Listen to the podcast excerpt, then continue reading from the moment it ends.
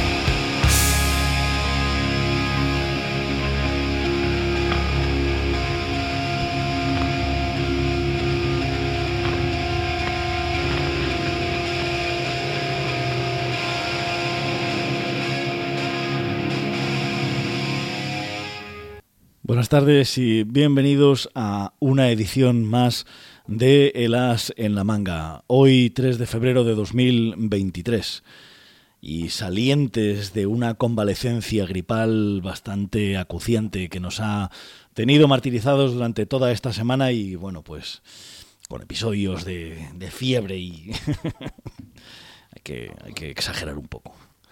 En fin, ya parece que estamos salientes de, esa gripe. Y cuando digo un programa un episodio más de Las en la manga, lo digo mal, porque este no es un episodio cualquiera de El As en la manga. Hoy vamos a, hablar del libro autobiográfico de David Grohl, The Storyteller, el cuenta historias, el, cuentista.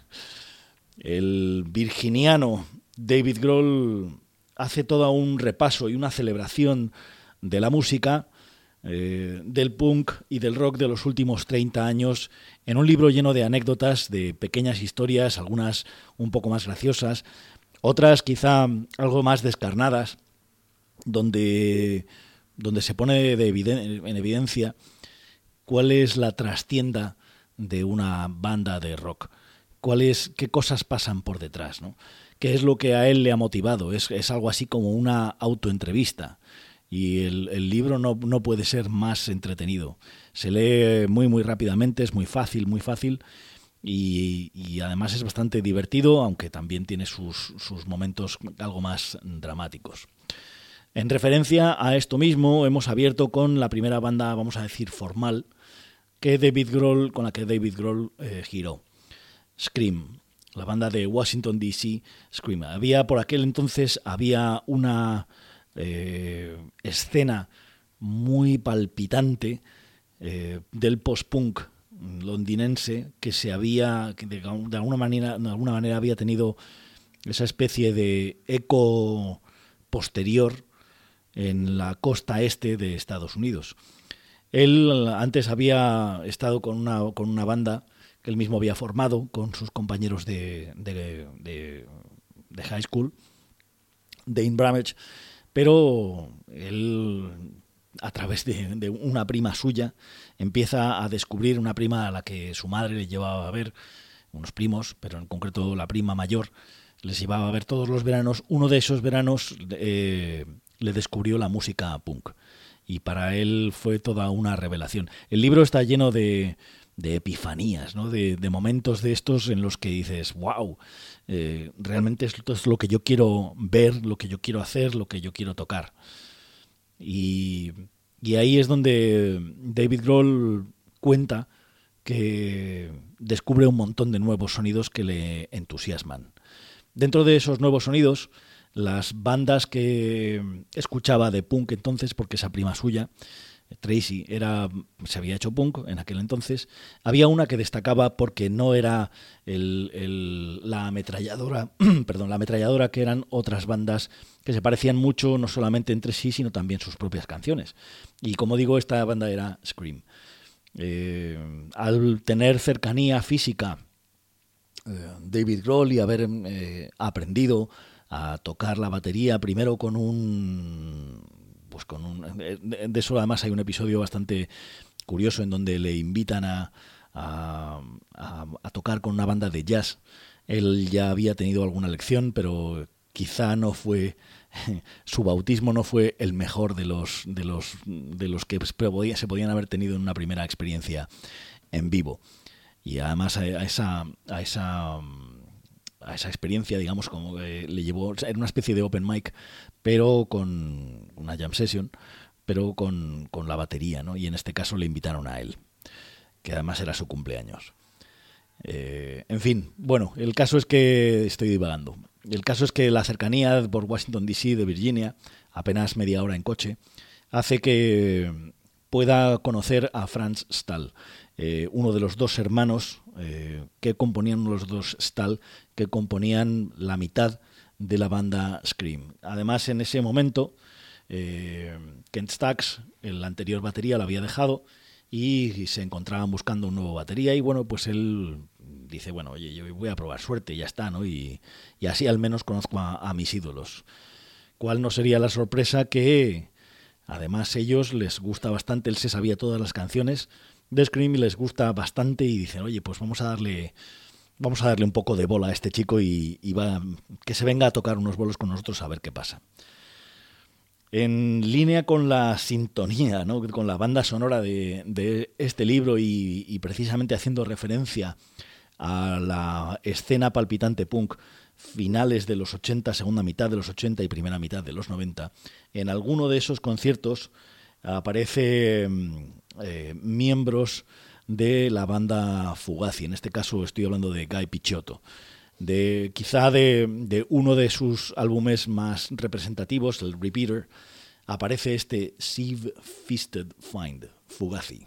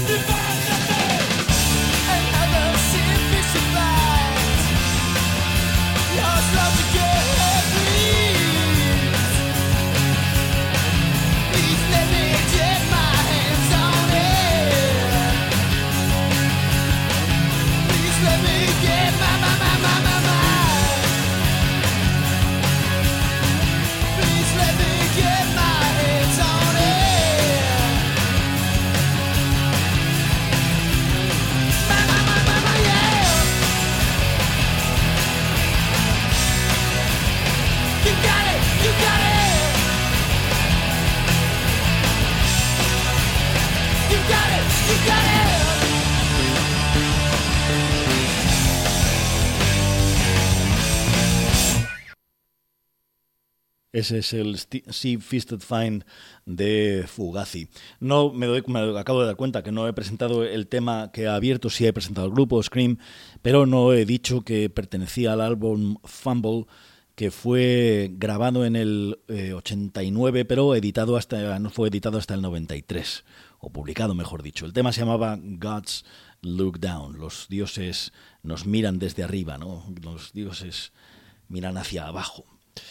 En fin, ese es el Sea Fisted Fine, como digo, de Fugazi. Una de las particularidades de esta banda, eh, para quienes no conozcan lo, particular ¿no? que es Fugazi, es que ellos eh, fueron una de las primeras bandas que decidieron no depender de ninguna discográfica, fundaron su propia discográfica y ellos mismos eh, editaban, imprimían y comercializaban todos sus discos. Otra, otra mm, eh, particularidad de Fugazi, por ejemplo, es que no tienen merchandising. No hay merchandising de ningún tipo. Si alguien tiene, si alguien ve una camiseta de Fugazi, yo tengo una. Eh, es, eh, es una algo así como una especie de fan art que se llama ahora. En fin, otra de las. Bueno, resulta que, David Grohl, bueno, pues empieza a girar con Scream. Muy bien, pues eh, él ve realizado su sueño, él, es un dropout de, de la escuela, no, no, la termina, porque decide que va a hacer de la música su carrera. Y girando con Scream, pues se encuentran un día en una especie de discoteca de audiencia de tamaño medio, en donde han hecho la prueba de sonido. Eh, no, mentira, acababan de ya de terminar de tocar. En Toronto. Y les dicen que va a aparecer esa noche Iggy Pop. Y bueno, pues ellos eh, viven en la furgoneta, montan sus cosas en la furgoneta, duermen en la furgoneta, es, es, es la casa ambulante del grupo y es de alguna manera esa especie como de, ¿no? como se ha dicho ¿no? en algunos en algunos aspectos bélicos, ¿no? esa gente que vive en el tanque, ¿no? se convierten en hermanos, se, se produce ahí una, una fusión de, almas y en donde puede salir de todo, bueno y tampoco no tan bueno si, si las relaciones no son las mejores. ¿no? El caso es que, de una manera bastante curiosa, mm, eh, Iggy Pop va a hacer una promo y les falta el batería. La gente de Iggy Pop se acerca a la furgoneta donde ellos guardaban sus instrumentos y les dice, oye, ¿quién, vosotros, quién de vosotros es el batería? Lo cual además de una manera bastante particular hace que, se, que le recorra un frío por toda la espalda porque él sabe que cuando se formula esa pregunta nada bueno puede salir de ahí. Entonces, bueno, pues aún entre dudas, un poco dubitativo, dice, bueno, pues soy yo. Y dice, ¿quieres tocar con Iggy Pop?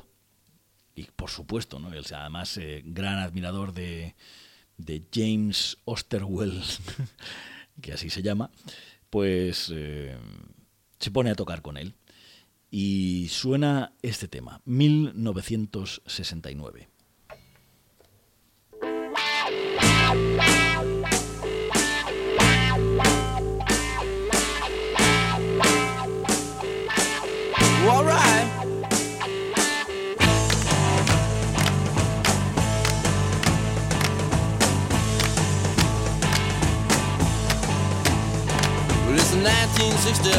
Okay. War across the USA. Another year for me and you. Another year with nothing to do. Another year for me and you. Another year with nothing to do.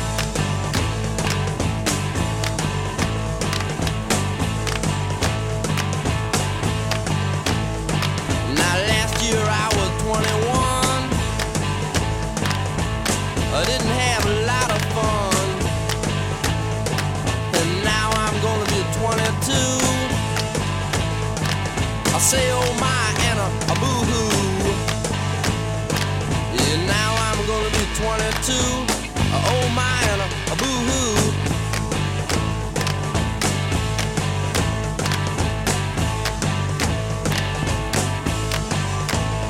Well, it's 1969, okay? say it's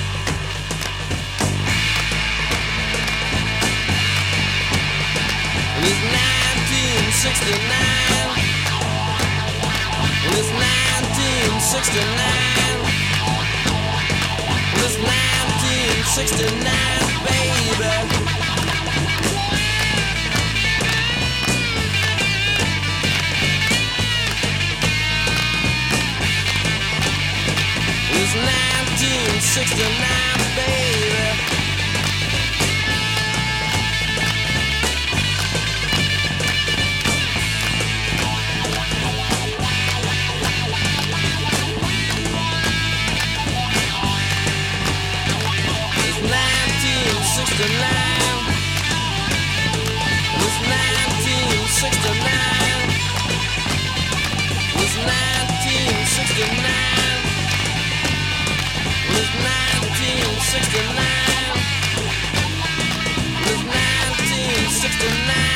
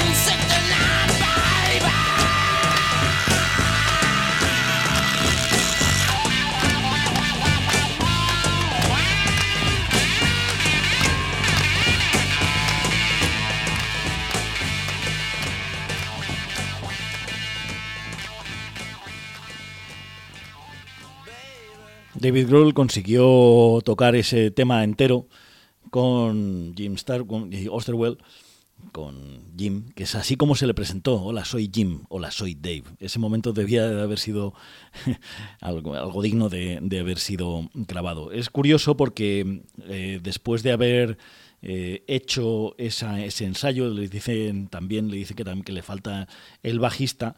El bajista de Scream era un tipo bastante peculiar, Skeeter Thompson.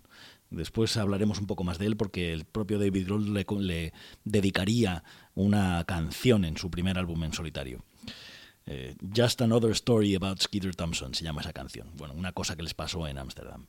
El caso es que mm, tanto Skeeter Thompson como David Grohl consiguieron hacer esa, esa, esa, promo con, con Iggy Pop, pero además la sorpresa vendría con que después de la promo Decían, vale, pues seguimos después esta noche y vamos a hacer esas canciones con público. Las canciones que estuvieron ensayando después las tocarían en vivo. En fin, bastante curioso. Una de las cosas bastante eh, destacables ¿no? es, es, esos pequeños detalles. Y es que dice que cuando ve la limusina acercarse y se abre y sale él, sale Iggy Pop y ellos lo están viendo desde la furgoneta, una de las cosas que más le choca es que lleva gafas. ¿no? Qué, tontería. Es decir, es como aquello que dicen de nunca conozcas a tus héroes. Siempre le has visto a lo mejor con el torso destapado y, con el micrófono atado al cuello y arrastrándose por el escenario y de repente sale un señor de una limusina, es ese mismo señor, y sale con gafas. ¿no? Es como que... No es que se te caiga el mito, pero sí que de alguna manera le ves de, de otra forma. ¿no? en fin, la la, vida sigue, eh, Scream se disuelve porque Skeeter Thompson desaparece de un día para otro, desaparece en Los Ángeles. Y una de las personas que le ha ido a ver a David Grohl, que ha ido a ver al grupo Scream en su momento, es Kurt Cobain. Eh, ellos eh, estaban buscando batería, su anterior batería se había ido y cuando él llama dice, bueno, pues eh, a ver qué, qué pasa, ¿no? Igual pues esta gente está bien, hablan primero por teléfono, eh, Kurt Cobain y él se caen muy bien y dice, oye, pues sí que me gustaría hacer una prueba y tal y cual. Hablan al día siguiente y dice, mira, pues ya lo sentimos, pero eh, ha habido, hemos seleccionado a otro, otro batería y tal. Vaya, pues él se queda así un poquito chafado, además está muy, muy mal de dinero en ese momento, pero hay un cambio de opinión eh, de última hora y, y Kurt Cobain dice, bueno, pues vamos a darle, eh, vamos a, darle a, a, David Grohl esa oportunidad que nos gusta mucho y de alguna manera es, es eh, sincroniza mejor con ese estilo más crudo, más cavernícola que tiene Nirvana y que es el sonido que quieren alcanzar pues eh, se ajusta mucho más la personalidad y la forma de tocar la batería de David Grohl. Es curioso porque es relativamente difícil que un batería sea destacable en su sonido e identificable, ¿no? Pero David Grohl sí que es una de esas personas en las que dices, mm, esa batería me suena, ¿no? Eso es bastante, bastante difícil. La banda de Nirvana, tampoco vamos a entrar ya mucho más en, en eso porque creo que se ha manoseado lo suficiente. Era muy, muy disfuncional muy difícil de manejar y, quizá muy atormentada, ¿no? especialmente en la personalidad de Kurt Cobain y eso de alguna manera también contaminaba a Chris Novoselic y a David Grohl. Eh, él cuenta que estaba muy a gusto en esa banda, estaba de alguna manera abrumado por la creatividad de Kurt Cobain, pero también al mismo tiempo era como un torbellino demasiado rápido y sobre todo cuando las cosas además se salieron de madre, pues eh, era muy difícil aguantar el ritmo. En, una de las, eh, en una de las actuaciones que tienen, en donde se han cargado prácticamente la batería de George Overkill, eh, ellos tienen al público totalmente entregado. Hay un, un bueno, los, seguratas están poco menos que pegando a la gente. Kurt Cobain hace stage diving y cuando le vuelven a,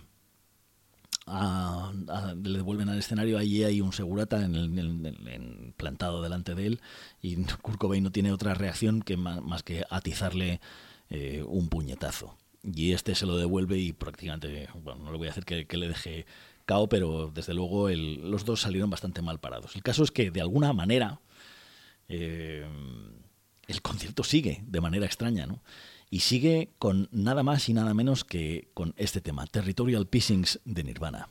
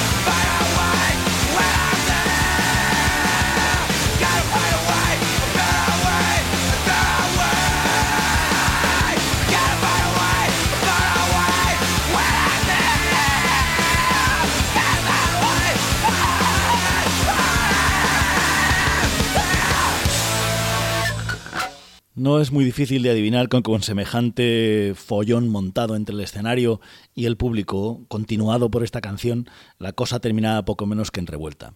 Pudieron escapar por los pelos eh, por una de las puertas traseras del, del sitio donde estaban tocando, pidieron un taxi que vieron por la calle y casi inmediatamente pudieron meterse perseguidos por la, por la banda de seguratas del, del, del sitio. ¿no? En fin, eh, quien, quien siguiera más de cerca la vida de Kurt Cobain sabe que él tuvo varias crisis debido al consumo de heroína, una de las cuales en el 94 estuvo a punto de llevárselo. Él estaba en Roma, me, parece, eh, y, y, salió por los pelos. Pero solamente dos meses y pico después, esto sería febrero, una cosa así, creo que en abril, me parece, sería, es cuando eh, se dispara en la cabeza, dejando una nota de suicidio bastante difícil. ¿no? Eso mueve todos los cimientos de arriba abajo de la vida de David Grohl y se queda en, en un estado catatónico porque con todo lo deprisa que iban aquellos tres años y medio que sucedieron en la carrera de Nirvana, el que de repente terminara de una manera tan abrupta sería algo así como que ibas en un coche muy muy rápido que de repente se estrella, ¿no? Y tú has sobrevivido, has sobrevivido pero no sabes de dónde te han venido los golpes. Eso hace que pase una crisis eh, donde le echa de menos, mucho de menos a su compañero y a su amigo. Además, ellos, eh, ellos dos compartían habitación muchas de las veces de, la, de, la, de las giras de Nirvana y es como que de repente se queda un hueco, ¿no? un vacío enorme en su vida. Y él decide salir de Seattle porque no, como dice Pat Smear, ¿no? El, que fuera guitarrista de The Germs, también después de Nirvana y posteriormente de Foo Fighters, es que había demasiados fantasmas en esa ciudad. El caso es que, dando vueltas, se le ofrece la posibilidad de tocar con Tom Petty en el Saturday Night Live. Él cuenta de una manera bastante curiosa cómo Tom Petty es un tipo muy calmado, muy educado, pero que cuando tiene que poner a alguien en su sitio lo hace de una manera también muy educada y muy calmada, pero de una manera eh, implacable. Él dice, por ejemplo, que se colocan de una determinada manera. Eh, cuando tocan el, cuando todo lo, todo lo que sucede en Saturday Night Live, como su propio nombre indica, es en vivo y no puede, no hay lugar a error, porque cualquier cosa que suceda después queda reflejada y grabada. El caso es que ellos hacen su prueba de sonido con una, un determinado, eh, unos determinados niveles, unas determinadas posiciones, y cuando ya tienen la prueba de sonido hecha y todo previsto y ya bueno pues ensayado digamos el director le pide a uno de los, de los técnicos de sonido que le diga a Tom Petty que por favor que si se puede mover un poco. Y Tom Petty le dice, mira, como nos movamos un poco, yo llevo muchos años en esto, como nos movamos un poco, esto se va a la mierda.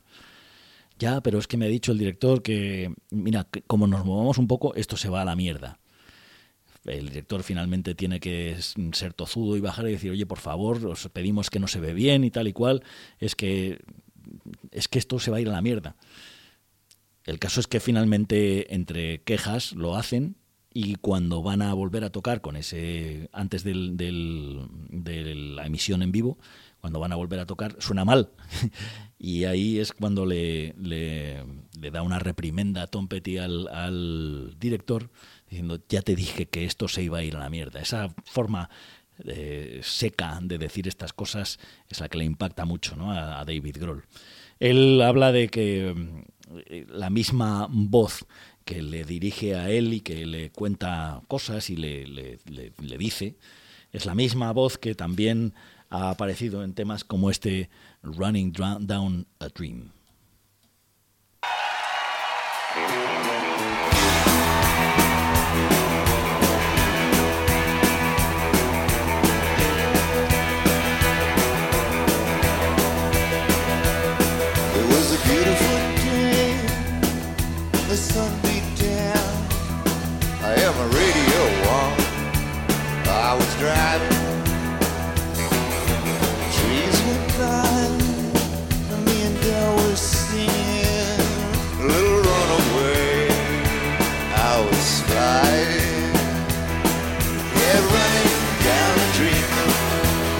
never would come to on a mystery, going wherever it leads. Down a dream.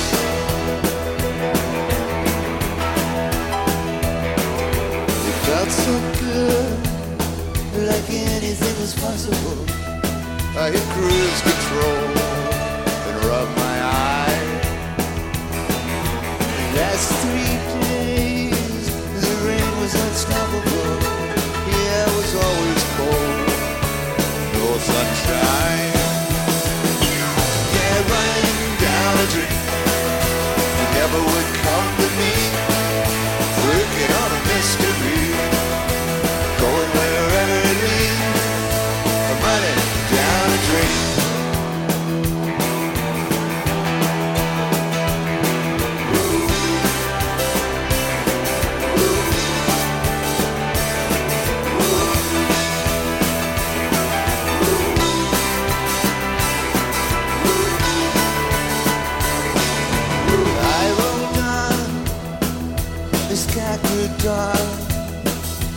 Pedal down to make some time.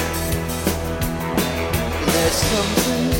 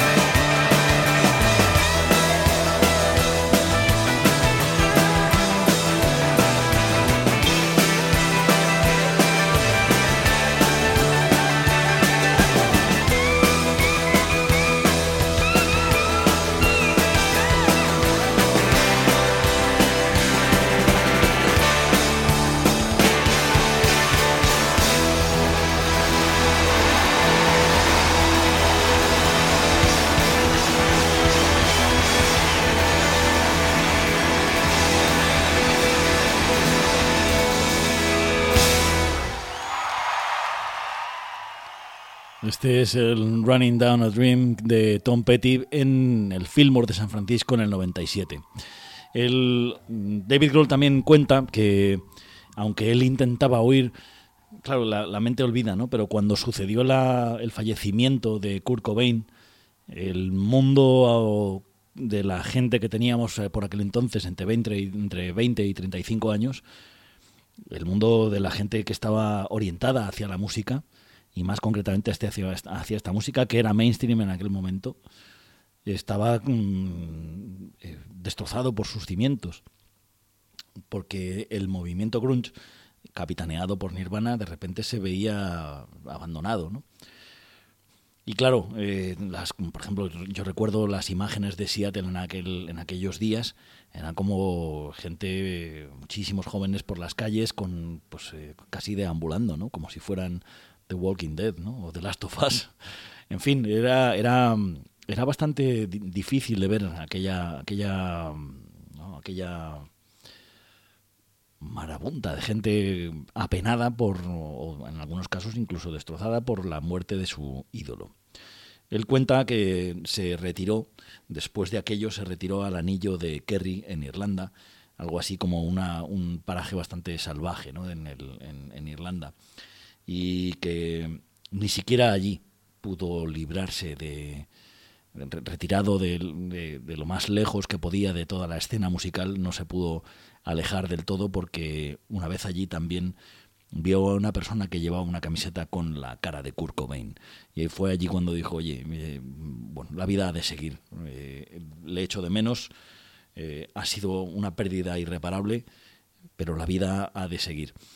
Eh, mientras eh, sucede el último año de Nirvana, este David Grohl ya ha empezado a componer cosas, él nunca dejó de componer en realidad, pero sí que hace una grabación que apenas enseña a nadie y que de la, cual tampoco habla, pero de la que sí también se ha hecho eco Foo Fighters durante su carrera.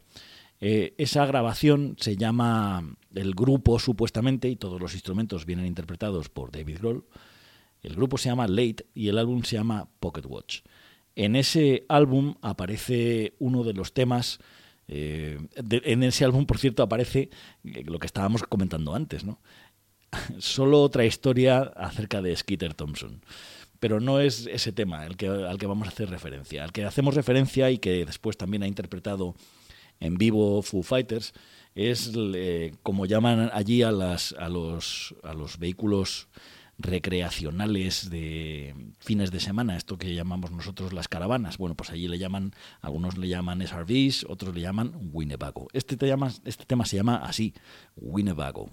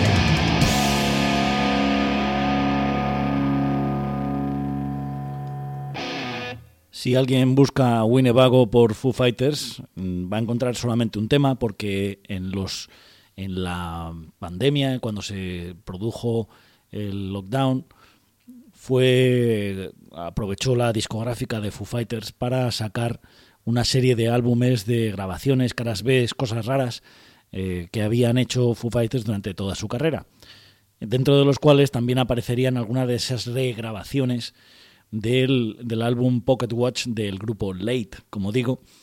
Eh, claro, el juego de palabras es We Are Late, algo así como somos los tarde, llegamos tarde, ¿no?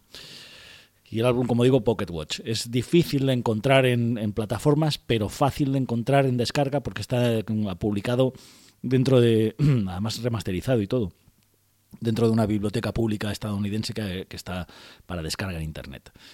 Late Pocket Watch. Em, ¿Qué sucede? Pues que mm, David Grohl dice, vale, pues voy a, voy a hacer esta cosa, ¿no? Voy a volver a empezar voy a volver a empezar, voy a formar una banda. Él estaba por aquel, por aquel entonces leyendo un libro sobre la Segunda Guerra Mundial, en, la que, en el que aparecen pues, unos instrumentos también pues de, visualización del cielo y tal y cual, a los cuales unos globos que, a los que llaman Foo Fighters. Y dice, bueno, pues esto, este va a ser el nombre de la banda. En ese momento le gustaba mucho. Sabemos que después ha abominado mucho del nombre, pero que, bueno, lógicamente es una gran marca y nadie va a renegar de ella, evidentemente, ¿no? Y, forma esa, esa banda. Toma a dos miembros de Sunny Day Real Estate y a uno de Nirvana. Toma a, a Nate Mendel como bajista y a William Goldsmith, Goldsmith como batería y él al frente. ¿no? Y también toma a Pat Smear, que ya había venido de The Germs y de Nirvana, de segundo guitarrista de Nirvana, en la última época y con ellos hace una primera grabación y cuando están con el segundo álbum, con The Color and the Shape, no le gusta nada lo que es la grabación de, de, William Goldsmith y él decide volver a grabar todo el álbum entero, toda la batería del álbum entero, él, David Grohl. Eso mm, hace que exista, digamos, una discrepancia creativa entre, entre ambas personas y finalmente se produce la salida de, de William Goldsmith, antes de lo cual eh, se habla mucho de que coincidían y eran una especie de hermanos separados al nacer con Taylor Hawkins, que cuando este era batería todavía de Alanis Morissette. Coincidían en festivales y pasaban mucho tiempo juntos. Y de hecho, Alanis Morissette le, le decía a Taylor Hawkins, oye, ¿qué vas a decir cuando Dave te proponga ser su batería? Y finalmente así fue, ¿no? Y y, Taylor Hawkins cuando, cuando se lo propone dice que sí, naturalmente, porque eso es, es el estilo de Taylor Hawkins, también es, es, bastante identificable y muy, muy similar al de David Grohl y, y, se produce, digamos, esa simbiosis aumentativa del, del, de, de esta banda. La carrera de Foo Fighters ha sido fulgurante, es fulgurante, y también hablaremos también un poco de eso, es fulgurante.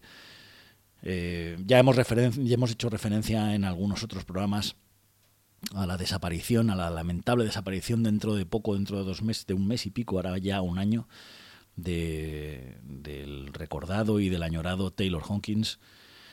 Y, también dentro de bien poco se hará público quién va a sustituirle dentro de la banda. Mm, no sabemos nada y tampoco vamos a hacer especulaciones. El caso es que sí que vamos a, poner un, bueno, un brevísimo tema, este Alone and Easy Target, que también se hizo eco la prensa de que si sería un, una referencia ¿no? a, a, a Kurt Cobain por aquello de que estaba solo y que era un, blanco fácil como parecía que Kurt Cobain podía ser en aquella época. Este es el and Easy Target en las sesiones de la BBC de Foo Fighters.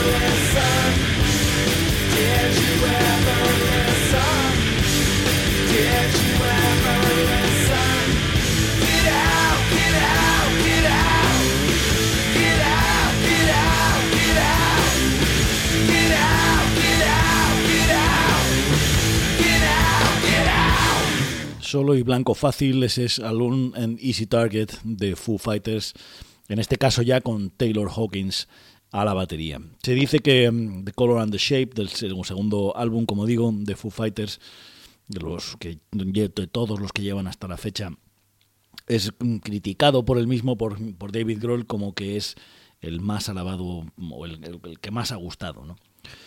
Las colaboraciones que ha venido haciendo también David Grohl durante toda su carrera son muy numerosas.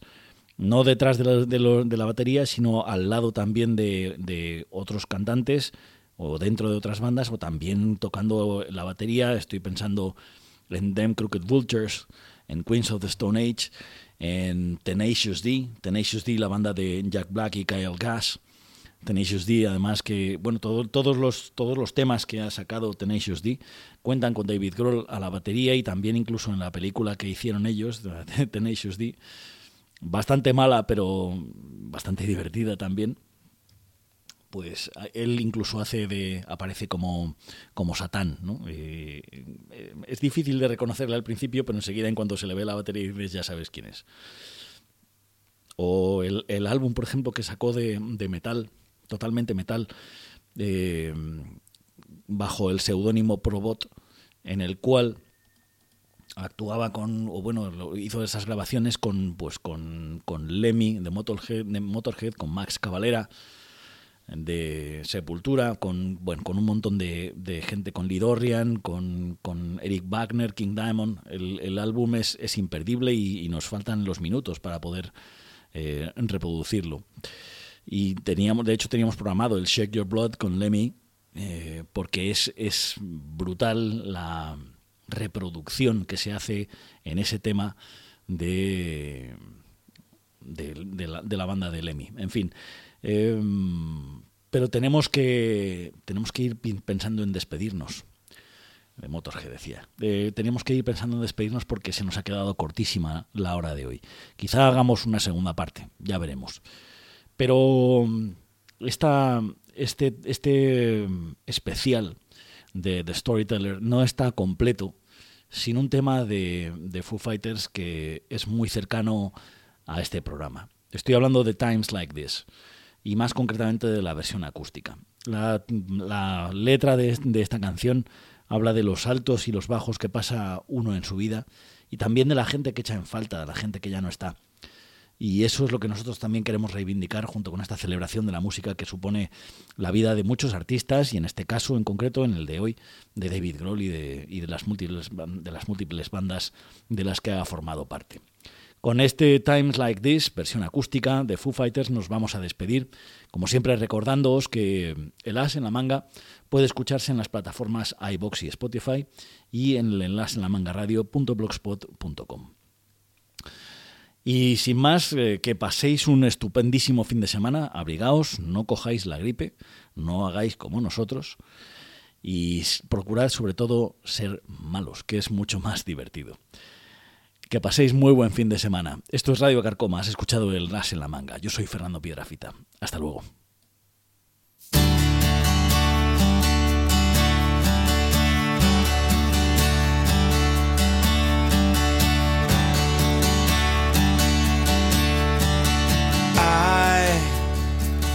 I'm a one-way motorway. I'm a road that drives away, follows you back home.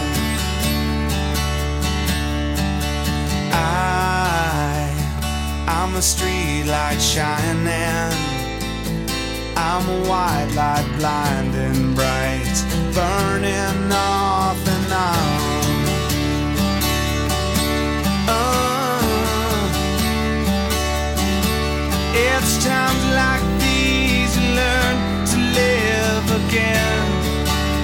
times like these you give and give again.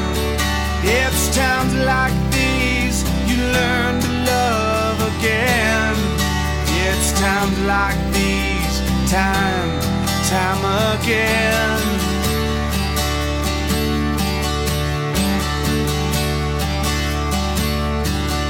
I, I'm a new day rising. I'm a brand new sky to hang the stars upon tonight. I, I'm a little divided. Do I stay or run away? Leave it all behind. Uh, it's times like It's times like these you give and give again. It's times like these you learn to love again. It's times like these, time, time again.